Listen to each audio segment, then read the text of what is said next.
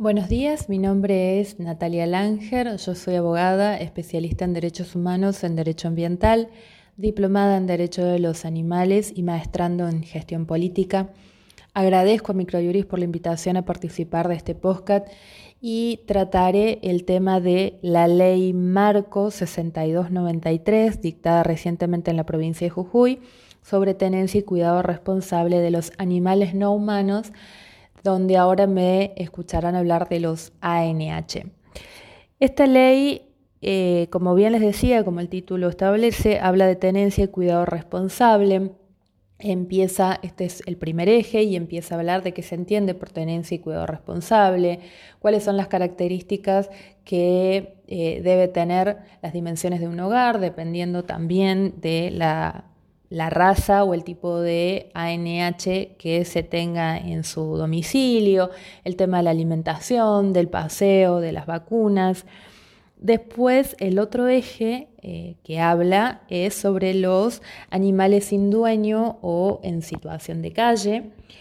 Luego establece la capacitación y la concientización a la población de la provincia de Jujuy, haciendo hincapié en cómo se debe tener y cuidar a estos animales, cuáles son los derechos de los ANH y cuáles son las obligaciones que tiene cada uno de los tenedores. Y una cosa que me parece fundamental que establece la ley es que los entiende a estos ANH como sujetos de derecho estableciendo de que son seres sintientes. Sabemos que a nivel internacional esto ya viene siendo tratado, eh, ya se han dictado varios, valga la redundancia, tratados y convenios internacionales en los cuales los determinan a los ANH como sujetos de derecho y como seres sintientes, pero aún nuestro Código Civil los trata como objetos semovientes. Esta ley a raíz de que hay muchas facultades que no son delegadas de los municipios a las provincias, lo que establece es que cada municipio, los invita a que cada municipio dicten sus propias ordenanzas, estableciendo principalmente el tema de castraciones masivas, justamente para evitar el aumento de estos animales sin dueños o en situación de calle, donde establece que se creen censos de cuál es la cantidad poblacional de animales que se tienen y que se lleven registros de los tenedores y cuáles son, digamos, las faltas que se establecen y que pueden ser juzgadas por los juzgados de falta y establecerle las sanciones administrativas correspondientes. Otra de las cuestiones es que esta ley crea un registro provincial de personas maltratadoras de ANH.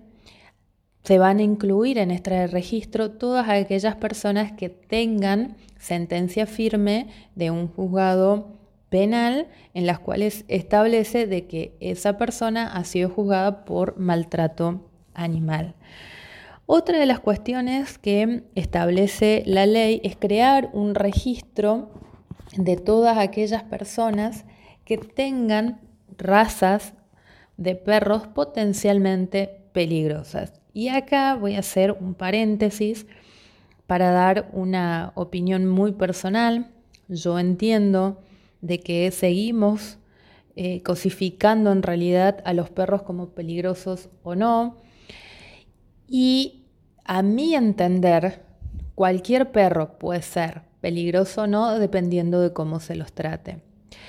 Es decir, cómo los cría el dueño. Es sabido que si a un animal no lo atacan, él no ataca. Entonces, siguen poniendo estas razas de este, ANH potencialmente peligrosas, estigmatizando a estos sujetos de derecho. Otro de los puntos que trata la ley es que para este control mm, poblacional de ANH se elimina la eutanasia y otra de las cuestiones es que se elimina también o no crean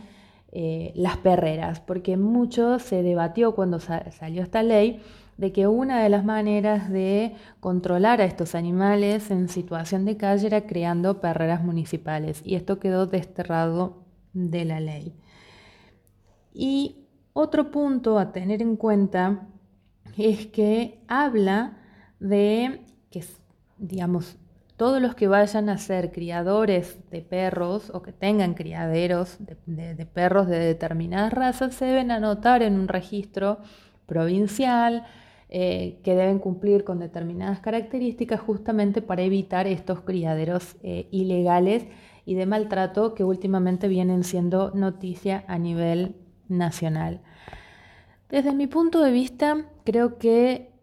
eh, seguir fomentando los criaderos de razas de perro es seguir lucrando con los derechos de estos sujetos de derecho que son los animales, en los cuales se los crían para ser vendidos y donde el hombre sigue lucrando con estos seres sintientes. Otro de los puntos a tener en cuenta es que también habla de los paseadores de perros y de los adiestradores. Y, digamos, volviendo a ese punto central, y ya como para ir cerrando este podcast, me parece que debemos de nuevo hacer hincapié en dos cuestiones. Todos los que decidamos tener algún NIH en nuestros hogares, tenemos que entender que son parte de nuestra familia y por tanto merecen el trato como cualquier integrante de la familia. Con los cuidados, vacunarlos, con la alimentación adecuada, sacar a, a, pasearlos, que tengan distracciones, todo lo que necesitamos los humanos, los animales también lo necesitan.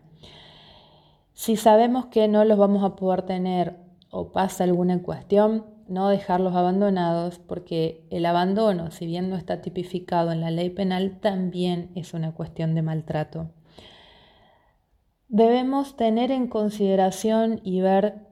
cómo tratar principalmente con estos animales sin dueño que forman jaurías y muchos se vuelven como eh, animales cimarrones que la ley de fauna silvestre 22421 específicamente los toma como animales silvestres a aquellos que alguna vez fueron domésticos pero se convierten en cimarrones, entendiendo que acá hay una ley nacional de protección de fauna con eh, delitos